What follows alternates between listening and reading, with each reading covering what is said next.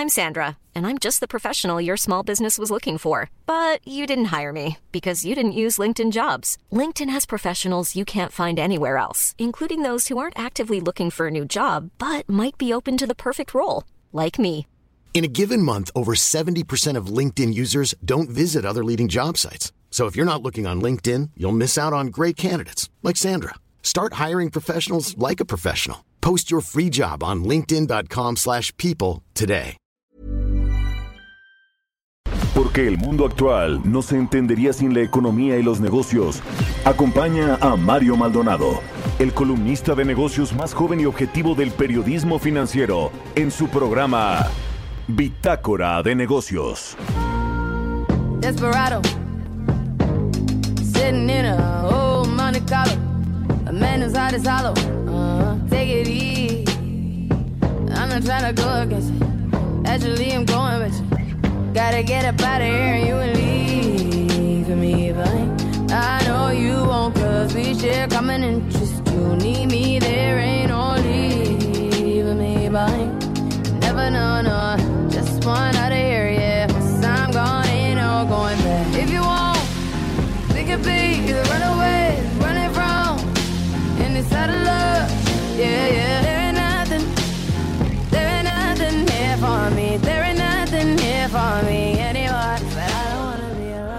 ¿Qué tal? ¿Cómo están? Muy buenos días. Bienvenidos a Bitácora de Negocios. Yo soy Mario Maldonado y me da mucho gusto saludarlos en este jueves 29 de julio del 2021. Son las 6 de la mañana con 3 minutos tiempo del centro de México. Estamos transmitiendo en vivo desde la cabina de El Heraldo Radio en la Ciudad de México. Y me da eh, mucho gusto siempre saludarlos tempranito. Que madruguen con nosotros aquí en Bitácora de Negocios. Y arrancamos como siempre pues de muy buen humor, con música. Estamos escuchando a Rihanna. Esta canción se llama Desperado. Desperado, corajido, ¿cómo dices? Jesús Espinosa. Bueno, Desperate. Dejémoslo así en inglés. Bueno, eh, esta semana estamos escuchando canciones de el playlist que eligió Barack Obama, el expresidente de los Estados Unidos, para este verano.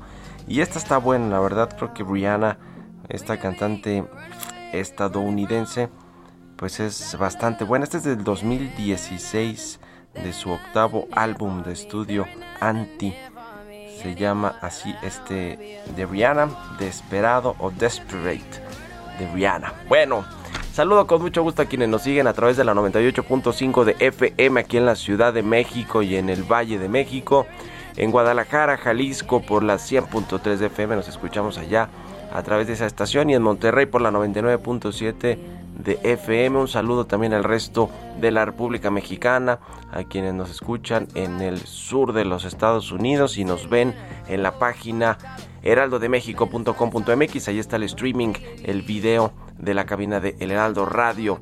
Bueno, vamos a entrar a la información, mucho que platicar sobre diferentes temas. Por ejemplo, el encontronazo que tuvieron ayer Octavio Romero, el director de Pemex, con la calificadora Moody's.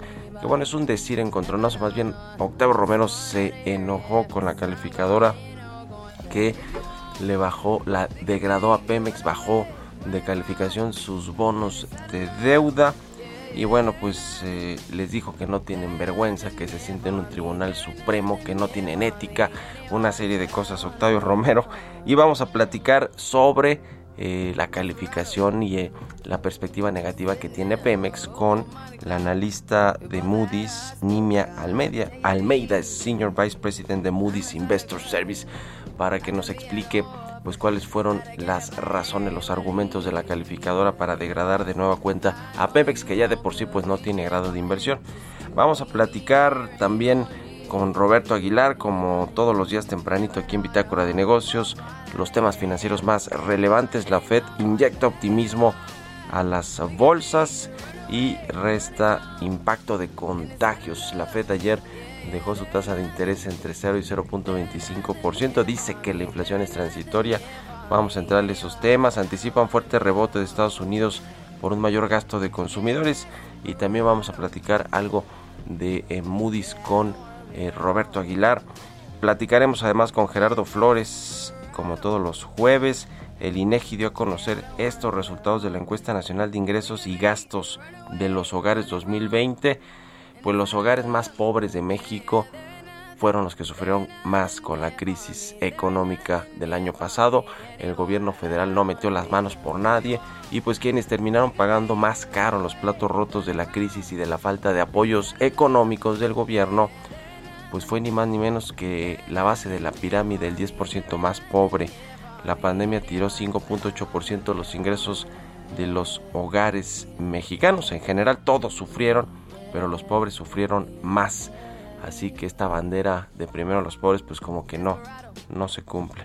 No sé si hablar ya bien o mal del, presidente, porque de todos modos siempre salgo en las encuestas de estas sacadas de la manga, además de la presidencia de la República. En fin, bueno, vamos a platicar además con Héctor Villarreal del Centro de Investigación Económica y Presupuestaria sobre la reforma al sistema universal de pensiones que bueno, pues es otra bomba de tiempo junto con petróleos mexicanos. Ayer también hubo más de 19 mil contagios de COVID-19. En fin, pues eh, vaya tiempo los que estamos viviendo. Y vamos a platicar de muchos eh, temas más aquí en Bitácora de Negocios, así que quédense con nosotros, son las 6 con 7 minutos. Vámonos al resumen escuchando a Rihanna. Desperado, sitting in a old Monte Carlo. We both had a spoken, take it easy.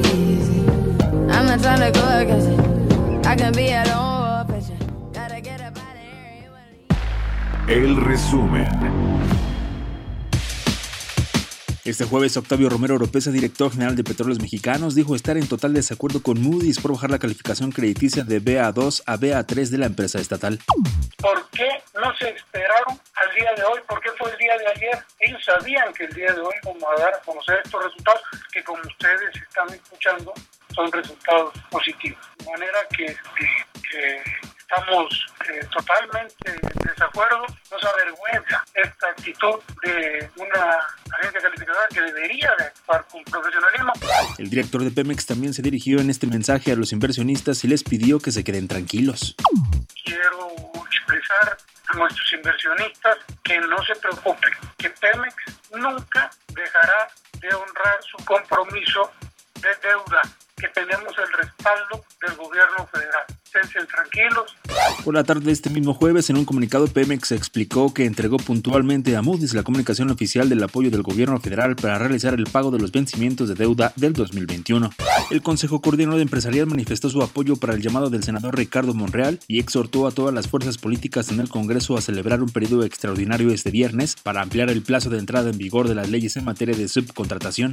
Alsea, operadora en el sector restaurantero en México, Sudamérica y Europa, reportó durante el segundo trimestre del año resultados positivos con ventas netas que aumentaron 140.1%. Habla Rafael Contreras, director de Administración y Finanzas de Alsea. Amigos de Bitácora de Negocios, para este segundo trimestre del 2021, en Alsea hemos logrado un margen de vida positivo en todas las regiones en donde operamos, alcanzando 2.848 millones de pesos con un margen del 22.8% a nivel consolidado. Esperamos continuar con esta tendencia positiva durante la segunda mitad del año. Cristalina Directora gerente del Fondo Monetario Internacional, destacó que el crecimiento que tendrá México este año estará por encima de las proyecciones para la economía global. Pronostica un crecimiento del 6.3% este 2021 y del 4.2% para 2022. Georgieva destacó que Alejandro Díaz de León, gobernador del Banco de México, ha hecho del banco uno de los organismos más respetables a nivel global. Bitácora de negocios en El Heraldo Radio. El editorial.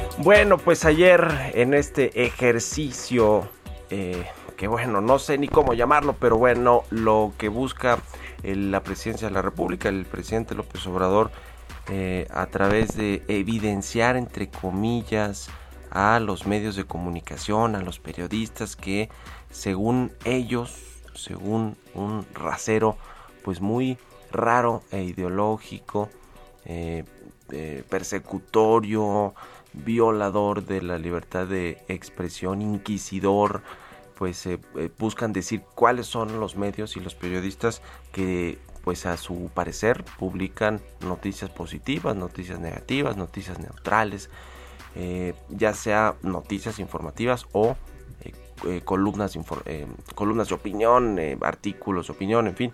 Entonces, pues ya casi por cuarta ocasión nos ha mencionado y el presidente, si no es porque eh, según compañeros periodistas nos están espiando tal cual eh, en el gobierno federal y por eso salimos ahí retratados en la mañanera, pues es porque supuestamente publicamos en nuestros diferentes espacios de noticias a título personal yo Mario Maldonado pues no pues información que incomoda al gobierno al poder que déjeme decirle que esa es una de las máximas eh, del periodismo es revelar cosas que incomoden al poder y que pues eh, eh, lo, eh, saquen a la luz precisamente pues todos estos asuntos de corrupción de cosas que se están haciendo mal en el gobierno a través de la política pública de pues estafas, desfalcos, como hemos publicado y hemos hablado aquí en muchas ocasiones de lo que sucede en este gobierno, como lo hicimos con los gobiernos anteriores, porque esa es la tarea de los periodistas, revelar cosas a la opinión pública, eh, cosas que tienen que ver con el poder de todo tipo, el poder económico, el poder político, el poder de los eh, eh, de estos grupos de intereses creados que dice el presidente de todos, de todos, incluido por supuesto el gobierno federal, así que pues eh, tomamos nota, por supuesto. Incluso salió el programa de Bitácora de Negocios con más menciones negativas supuestamente al presidente y eso que es de negocios económico y financiero, de lo cual casi no entiende nada el presidente López Obrador. Pero bueno, pues ahí salimos y esto fue lo que dijo, eh, ¿cómo se llama la chica esta? La señorita Elizabeth Vilchis, quien está a cargo de pues evidenciar entre comillas, entre comillas a los periodistas. Esto dijo ayer así en la conferencia matutina. Finalmente, presentamos en este espacio los líderes de opinión con más menciones negativas hacia el presidente López Obrador. Se encuentra Pacaso, Joaquín López Dóriga, Mari Carmen Cortés, Mario Maldonado, entre otros. Este análisis habla por sí solo. Saque usted sus conclusiones. Bueno, pues ahí está. Y ahí dejamos el tema. Por supuesto que lo registramos.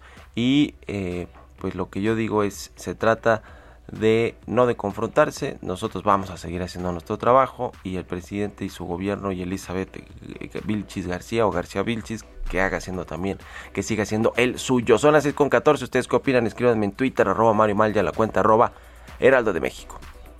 El reto Actinver ha regresado. Aprende sobre finanzas con expertos con más de 40 cursos y 120 pláticas. Prueba tus conocimientos en un simulador que recrea los movimientos de la bolsa. Participa y podrás ganar hasta 500 mil pesos o premios todos los días. Inscríbete antes del 8 de agosto y recibe 20% de descuento. Inscríbete en retoactinver.com. Economía y mercados. Roberto Aguilar ya está con nosotros como todas las mañanas. ¿Cómo estás, mi querido Robert? Buenos días. ¿Qué tal, Mario? Me da mucho gusto saludarte a ti y a todos nuestros amigos. Pues vaya esta tribuna pública que utiliza justamente el presidente para pues sentenciar a algunos de los e, medios de comunicación. Sí es un supremo tribunal, no no el que dice Octavio Romero que es Moody's, ¿no? ese es el tribunal inquisidor. ah, nosotros nosotros también. estuvimos ahí un poco eh, involucrados en esta cuestión, Mario, la revista Forbes que se aclaró y bueno, pues el gobierno salió a regular ahí públicamente sobre su error. Pero bueno, Mario, déjame platicarte que estamos a la espera, a las siete y media vamos a dar a conocer el dato de la primera lectura del comportamiento de la economía de Estados Unidos. Sin duda, uno de los elementos importantísimos se espera, Mario, que se esté registrando el ritmo más rápido de crecimiento en 38 años. Nada más hay que apuntar que viene de unas bases bastante bajas, porque justamente el segundo trimestre del año anterior, pues fue donde más se resintió todo el tema y la repercusión de la pandemia. Pero bueno, los mercados bursátiles mundiales volvían a subir ya que la Reserva Federal de Estados Unidos sugirió que no tenía prisa por reducir los estímulos y el gobierno de China aclaró los objetivos de los cambios legales que anunció para diversos sectores, alentando así un rebote de las acciones. También se sumaron avances sobre el esperado plan de infraestructura de Estados Unidos, resultados corporativos positivos y también datos económicos. Las bolsas europeas, por su parte, alcanzaron nuevos máximos históricos, Mario, ya que los buenos resultados de empresas como Total y Shell, Airbus y otras compensaron la caída del banco suizo Credit Suisse. Y bueno, la recuperación de Estados Unidos sigue en marcha a pesar del aumento de las infecciones por coronavirus. Esto lo dijo la Reserva Federal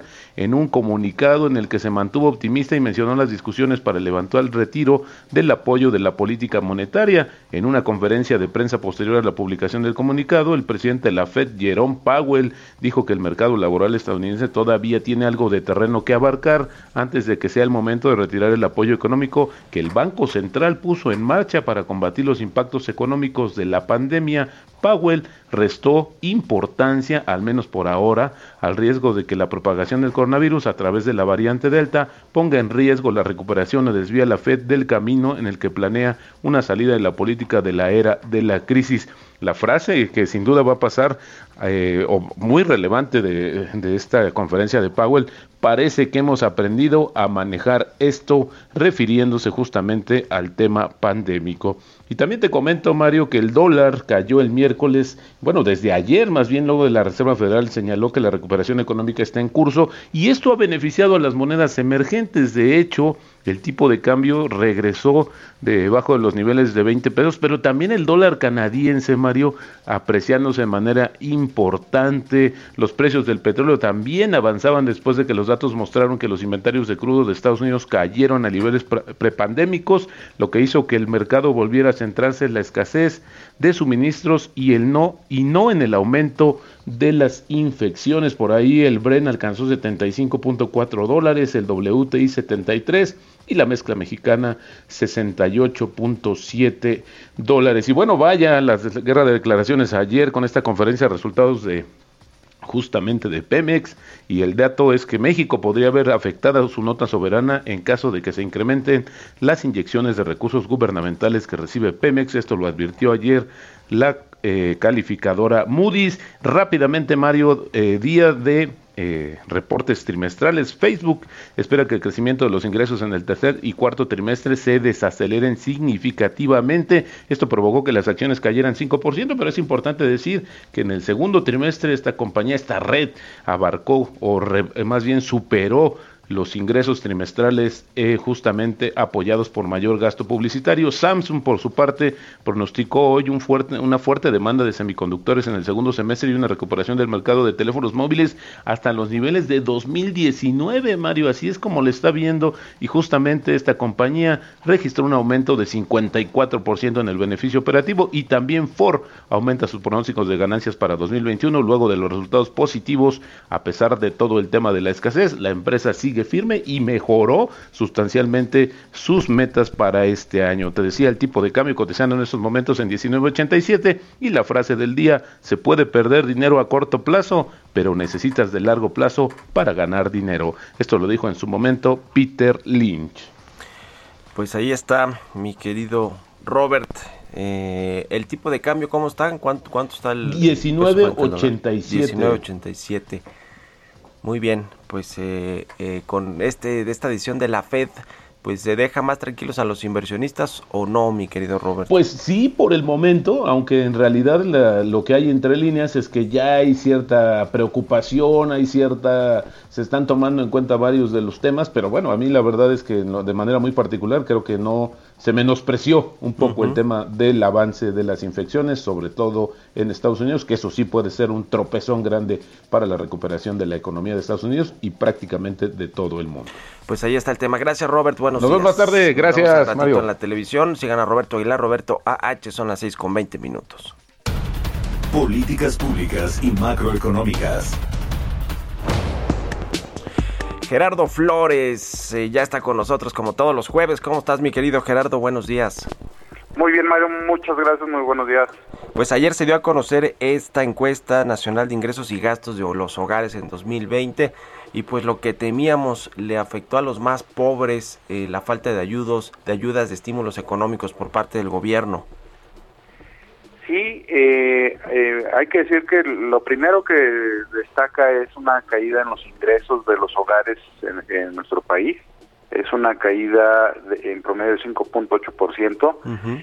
eh, los hogares que más padecieron por la en cuanto a la caída pues, son los hogares del decir más más alto, el, eh, digamos el, decir con mayores ingresos, pero a lo largo de todos los grupos eh, económicos que conforman eh, esta encuesta, eh, hay una caída, ¿no? Con excepción del primer decir que se hizo, que son los hogares más pobres, que tienen un incremento ligero de 1.3%, todos los demás, todos, todos sufrieron una caída, ¿no? Del, y en promedio es del 5.8%. Ahora, por el lado del gasto, vemos que los hogares también eh, pues reflejan o reportan caída en el gasto, o sea, el, gasto cayó más que los ingresos. Eh, lo que está reportando INEGI es una caída de 12.9% en el gasto corriente de los hogares entre 2020 y 2018. Eh, y hay que destacar, bueno, pues es de esperarse que, en, por ejemplo, en, en servicios de salud hay un incremento importante de 40.5%, en educación hay una caída de 44, casi 45% en el gasto, ¿no? Este, son números que podríamos decir que se esperaban, pero lo que sí eh, hay que destacar también en la parte de, de, los ingresos es que el ingreso proveniente del trabajo cayó en 10.7%, es una caída, yo diría, bastante relevante y refleja en gran parte la ausencia de políticas de apoyo del gobierno federal pues para los distintos eh, rubros de la economía para evitar un impacto mayor en el, en el empleo, eh, tal como lo hicieron otros países, sobre todo la Unión Europea y Estados Unidos. Eh, en el caso de México, al no existir ese tipo de políticas, lo que estamos viendo es que el ingreso proveniente del trabajo cayó en casi 11%, ¿no? Es un, es un dato bastante relevante eh, que habrá que ver cómo pues, se va a ir subsanando con el paso del tiempo, ¿no? Pues sí, eh, es, es un hecho que todos sufrieron o sufrimos con la crisis económica, el empleo no se ha recuperado completamente, las empresas que cerraron tampoco eh, han reabierto de nueva cuenta, muchas ya no, ya no reabrieron, se quedaron pues en, en, medio de la crisis, atrapados sin poder salir y pues esta encuesta del INEGI nos eh, sugiere eso, ¿no? Que no eh, no se enfrentó a la crisis tampoco de la mejor manera porque no hubo apoyos económicos, estímulos por parte del gobierno, que ese es un tema claro, ¿no, no Gerardo? Sí, sin duda. Se, se, se ha ido reflejando en distintos indicadores y esta encuesta de, de ingresos y gastos de los hogares lo refleja. Yo Hay un, un dato que también destacaría eh, hay una aparente disminución en la desigualdad en la distribución del ingreso entre los vecinos de hogares, pero es ocurre por algo que, por ejemplo, Margaret Thatcher en su momento eh, ponía sobre la mesa, ¿no? Lo que estamos viendo es una disminución en los ingresos de los hogares más altos, de los vecinos más altos.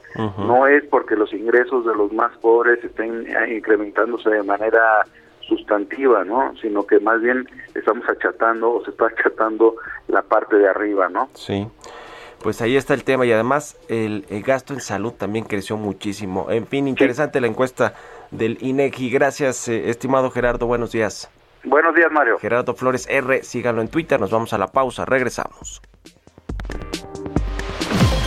Continuamos en un momento con la información más relevante del mundo financiero en Bitácora de Negocios con Mario Maldonado.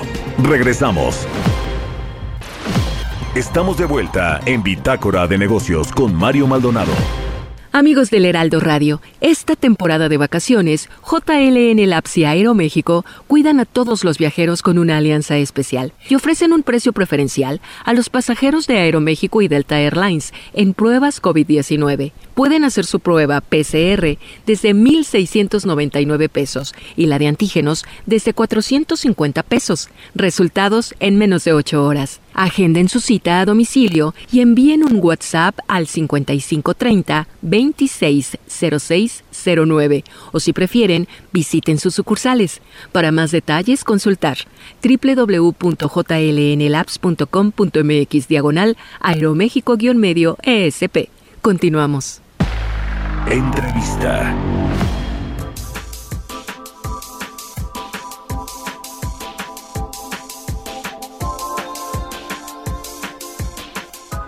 Ya estamos de regreso aquí en Bitácora de Negocios. Son las 6 de la mañana con 31 minutos, tiempo del centro de México. Vamos a platicar con Héctor Villarreal, director del Centro de Investigación Económica y Presupuestaria, que me da mucho gusto saludar. Héctor, ¿cómo estás? Muy buenos días. Muy buenos días, Mario. El gusto es mío. Pues varios temas eh, y uno tiene que ver con el sistema de pensiones mexicano, esta reforma al sistema universal de pensiones que es necesaria para pues evitar una crisis, es una bomba de tiempo siempre el tema de, las pensiones que lo van pateando los gobiernos. Creo que va a ser el caso de este gobierno, aunque ya hubo pues una reforma a las afores y eh, creo que creo que fue de muy mucho beneficio para los trabajadores. Sin embargo, pues están las pensiones que paga el gobierno y los estados eh, y que son las que las que nos eh, ponen un dolor de cabeza importante, Héctor. Sí, Mario, mira, yo también pienso que fue una buena reforma, yo y, y qué bueno que se hizo y también para la gente pues esto puede sonar cansado decir oiga pues por qué siempre estamos reformando el gerundio para aclarar y si me perdonas el tecnicismo Existen en el sistema de pensiones, normalmente reconocemos cuatro pilares que lo integran, así a grandes rasgos. Una es la no contributiva, ahora llamada pensión de bienestar para adultos mayores, universal. Tenemos el pilar uno o beneficio definido, que en teoría tú cuando trabajabas o pagabas, hacías una contribución, no necesariamente es el caso, ya que terminas recibes una pensión. Están los afores y está el ahorro voluntario. La reforma que se hizo fue sobre las afores, sobre lo que sería contribución definida. Entonces, y, y desde el sector privado. Ahorita el gran problema que traemos es beneficio definido. Todas estas pensiones de gente que ya se jubiló y de la generación de transición que aún sin jubilarse tiene derecho a lo que se conoce como ley 73. Además, en, en, este tipo de esquemas, pues hay estados, hay municipios, hay universidades públicas y, y, es un gasto que crece año con año de una manera desbordada y a esto hay que sumarle, digo, algo que no necesariamente es malo, pero que probablemente no tengamos la capacidad de pagarlo, que tiene que ver con el anuncio que hizo el presidente el 21 de marzo pasado, casi el doblar la pensión de bienestar para adultos mayores, el bajar un poquito la edad de 68 a 65, y para la gente que nos escucha, pues explicar la dimensión del problema.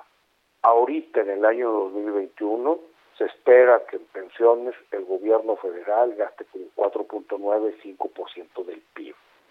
Toda la recaudación del IVA, que por cierto ha venido subiendo, es como 4.2, 4.3.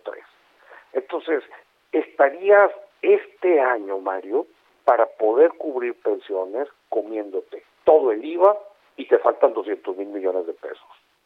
Pero, siempre y en esto también está el TEC de Monterrey, donde trabajo también, eh, ha estado haciendo estas proyecciones donde para el año 2024 el gasto en pensiones del gobierno federal, no me estoy metiendo problemas en los estados, municipios, universidades públicas, el gasto en pensiones del gobierno federal deberá estar llegando como a 6.5% del PIB. ¿Qué vamos a hacer, Mario?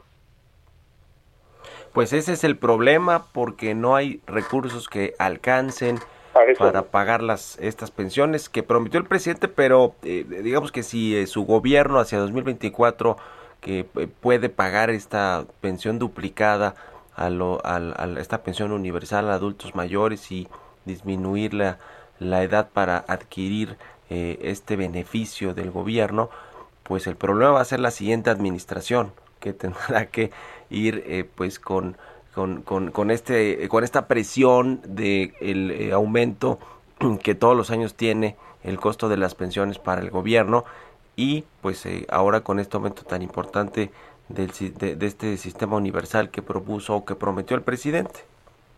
Sí, completamente. Entre lo que se prometió y el pilar uno, este beneficio definido que, que, no está resuelto, pues el panorama pinta bastante complicado.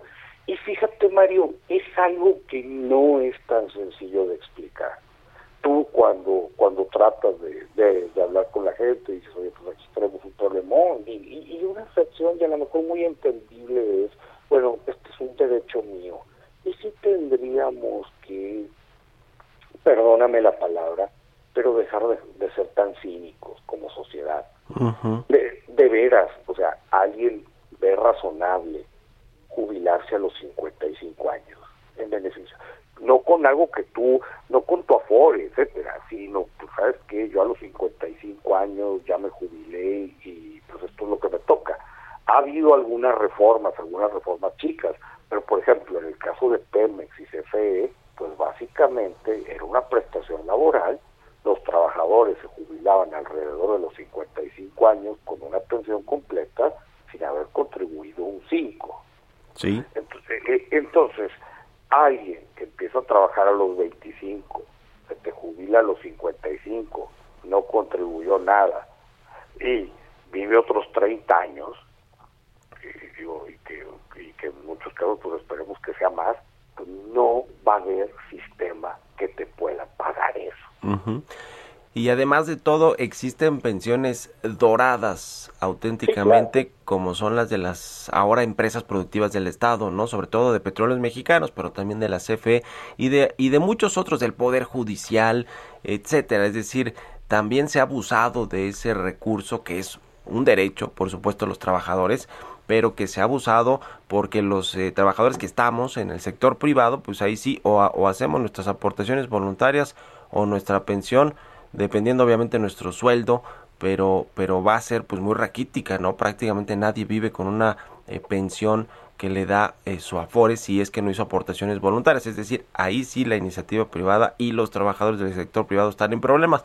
Los del sector público no tanto, sobre todo algunas categorías de trabajadores que se eh, jubilan con pensiones pues millonarias casi casi, ¿no, Héctor? Eh, el pro, qué buena pregunta haces, Mario. Da, da para un seminario completo.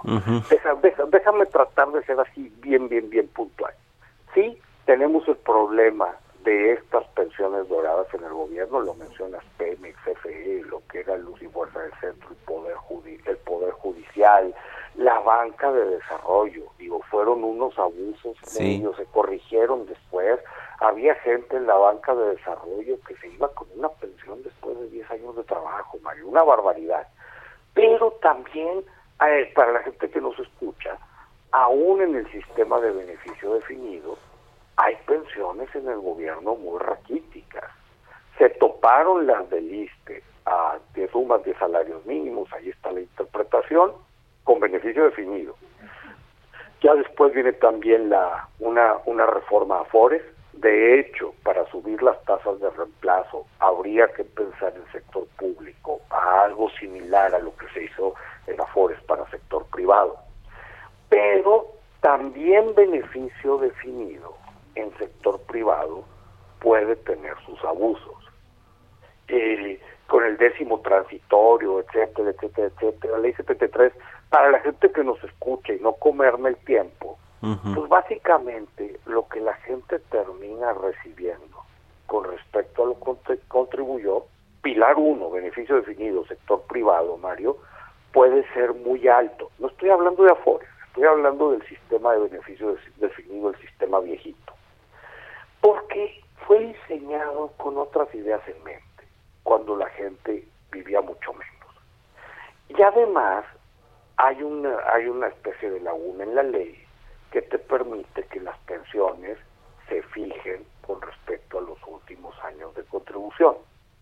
Ha surgido en el país toda una industria de coyotaje, se les llama eufemísticamente asesores financieros, gente que cuando las personas ya se van a jubilar se acercan y te dicen, mira, yo te asesoro y vas a hacer unos depósitos al IMSS de esta forma, o te van a subir el sueldo de esta otra y vas a terminar con una pensión pues, mucho mayor de lo que te tocaba. Siempre hay riesgo de estafas y cosas por el estilo, pero en muchos casos es cierto esta, eh, o es verdadera esta información que te están compartiendo. El problema en pensiones, Mario, es que alguien tiene que pagar. Sí. Eh, eh, eh, un beneficio que alguien recibe, alguien más lo está pagando. Entonces, tú puedes tener el caso de una persona que a lo mejor financieramente por contribuciones le, le tocaría una pensión de 11, 12 mil pesos, pero con todos estos vericuetos pueden terminar con una pensión de 50 mil pesos y de nuevo se te está jubilando a lo mejor a los 63, 64 años y es algo que te va a durar quizá 25 años. Entonces, ese tipo de proyecciones tienen en jaque al sistema fiscal. Y el problema, Mario, y queremos insistir mucho con esto, no es algo que se va a arreglar en uno o dos años. Si no nos ponemos a discutir medidas a fondo, que pueden ser bastante amargas, y una, ahora sí que un planteamiento muy amplio de cómo resolver, cómo financiar todo esto, corremos el riesgo que el sistema fiscal esté maltrecho, esté muy dañado durante una generación completa. No haya dinero para salud, no haya dinero para infraestructura, no haya dinero para educación, mil problemas y, y, y entonces pensiones un derecho muy noble, algo que podemos estar de acuerdo, se nos puede convertir en una tragedia. Pues ahí está el eh, tema. Vamos a ver cómo, cómo lo va resolviendo el, el, gobierno, sobre todo esta administración, esta segunda mitad ya con Rogelio Ramírez de la O al frente de la Secretaría de Hacienda. Va a venir una reforma fiscal que quién sabe si va a quedar más bien en una miscelánea fiscal o una reforma administrativa no de fondo, que yo creo que así va a ser, pero si a ver si en una de esas pues le tocan algo a las pensiones, que tampoco creo, sobre todo después de este anuncio de la pensión universal para adultos mayores, que se duplica y se baja la edad eh, para recibir este beneficio. Así que bueno, pero es un, es un tema siempre interesante que está en la agenda y que, y que los gobiernos pues se lo tienen que tomar bastante serio porque es una bomba de tiempo. En fin, te agradezco mucho como siempre Héctor Villarreal, director del Centro de Investigación Económica y Presupuestaria, que nos hayas tomado la llamada y muy buenos días. No, Mario, mira, un honor poder acompañarnos el día de hoy. Yo solo me quiero despedir con la gente que nos escucha, diciéndole una cosa. Esto no es una discusión de café teórica. Sí, Te afecta en el día a día, porque tiene amarrado las manos ahorita del gobierno. Un abrazo, muchísimas gracias por muchísimas gracias por invitarme. Un abrazo para ti también, Héctor Villarreal de el CIEP. Son las seis con 44 minutos. Vamos a otra cosa. El reto Actinver ha regresado. Aprende sobre finanzas con expertos con más de 40 cursos y 120 pláticas. Prueba tus conocimientos en un simulador que recrea los movimientos de la bolsa. Participa y podrás ganar hasta 500 mil pesos o premios todos los días. Inscríbete antes del 8 de agosto y recibe 20% de descuento. Inscríbete en retoactinver.com. Historias empresariales. Y bien, pues eh, están reportando las empresas sus eh, eh, estados financieros y sus reportes en general del segundo trimestre del año. Ya lo hizo Apple, le fue bien. Y esta empresa, una de las más valiosas del mundo, pues tiene en vilo a sus consumidores por la presentación del nuevo iPhone 13 que normalmente se planea para septiembre. la pandemia del COVID-19 podría retrasar la eh, presentación de un nuevo iPhone por la escasez, entre otras cosas, de los chips y los componentes que están afectando a todo el mundo, a la industria tecnológica, automotriz y a muchas otras. Vamos a escuchar esta pieza que preparó Jesús, el Chuy Espinosa.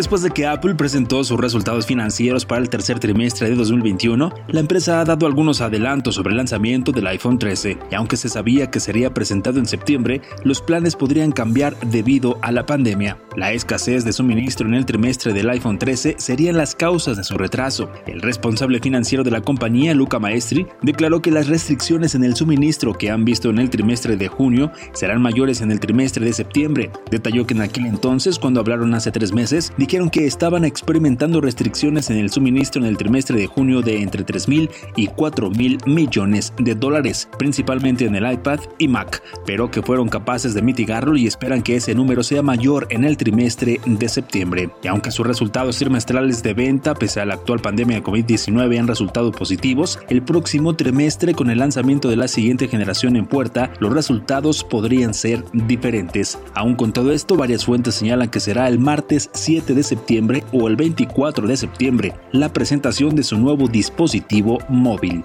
Para Bitácora de Negocios, Jesús Espinosa.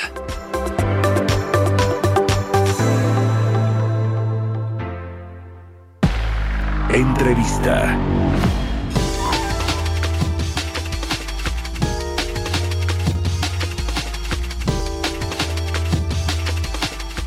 Y bueno, el eh, martes, este martes, la calificadora de riesgo crediticio Moody's recortó la calificación de petróleos mexicanos, degradó a Pemex eh, una vez más y eh, pues se mantiene además de todo la perspectiva negativa en su calificación de deuda.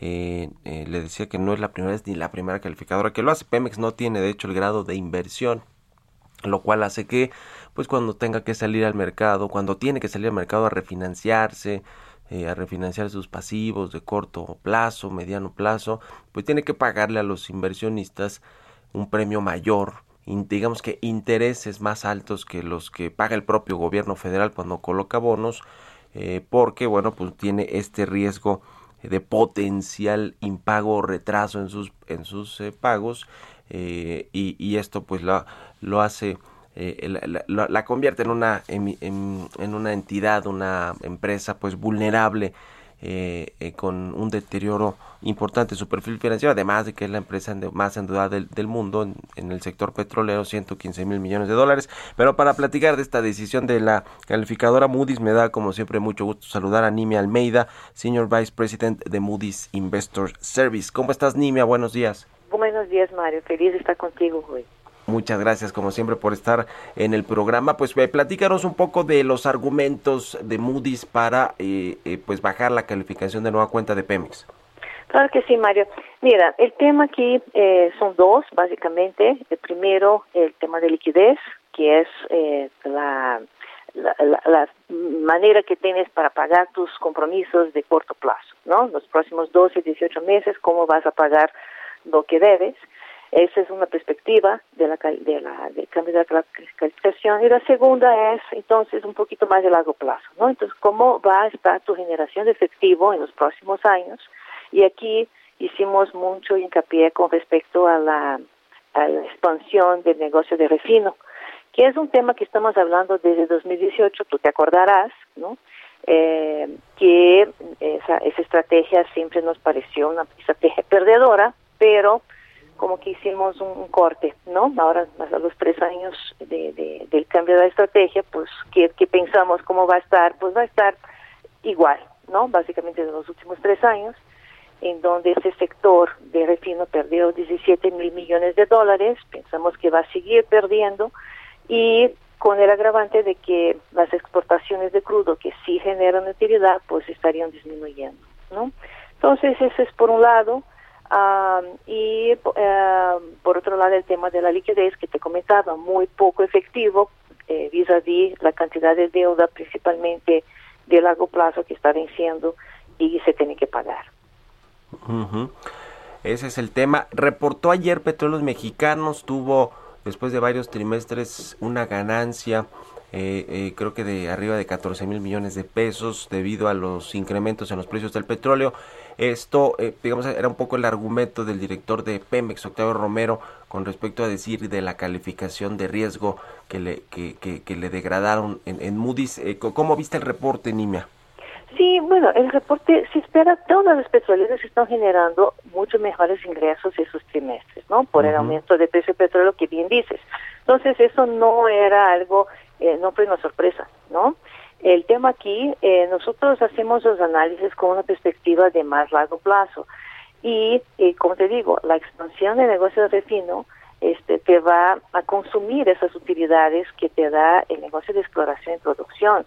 Y ahí es donde ah, el consolidado se va a ver eh, dañado. Y no solo eso, Mario, independientemente si eh, ha habido algo de utilidad, ah, tenemos dos factores importantes aquí. Primero, es una industria con precios muy volátiles, ¿no? Entonces, algunos trimestres ganas, otros pierdes. Entonces, es un exceso de deuda para tanta volatilidad e incertidumbre con respecto a precios de commodities, ¿no? Ese es un punto importante. El segundo punto, como te comentaba, este, en la medida que la producción no aumenta, la producción de petróleo no aumente en la velocidad que aumente la producción de combustibles, México va a dejar de ser un exportador neto y eso, esos recursos de la exportación son moneda, eh, moneda dura, moneda fuerte, que uh, se utilizan para pagar una deuda que básicamente 80, 85% de la deuda de la empresa está en dólares o en euros o en yenes japoneses.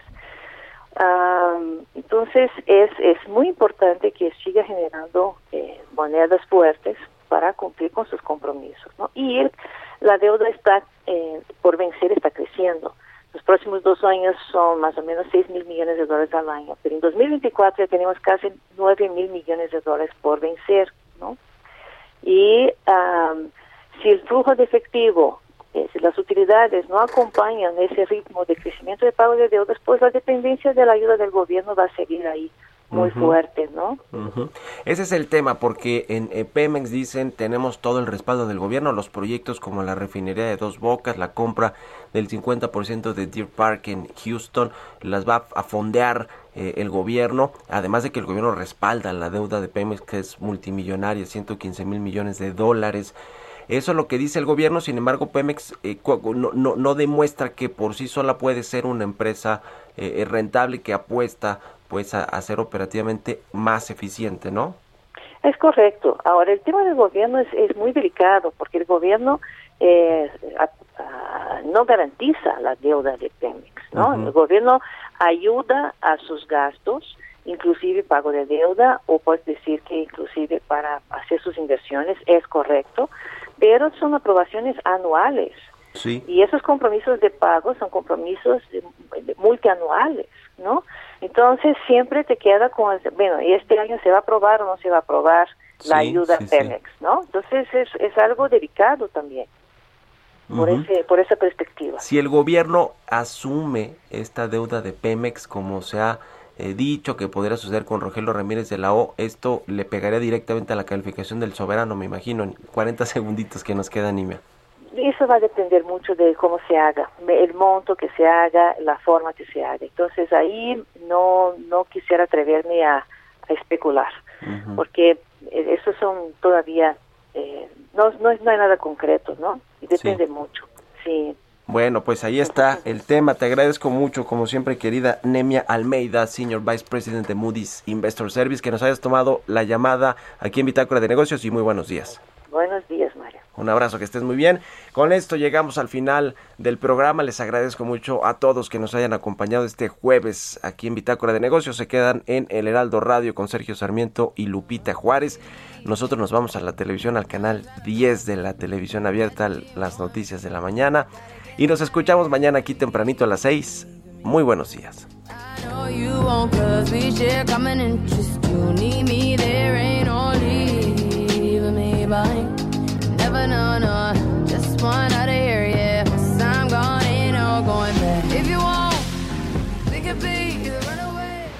Esto fue Bitácora de Negocios con Mario Maldonado, donde la H suena y ahora también se escucha una estación de Heraldo Media Group.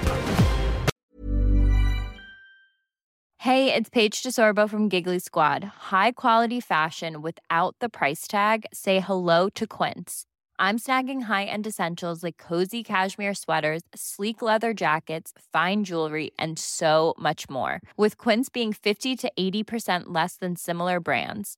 And they partner with factories that prioritize safe ethical and responsible manufacturing. I love that. Luxury quality within reach. Go to quince.com slash style to get free shipping and 365 day returns on your next order. quince.com slash style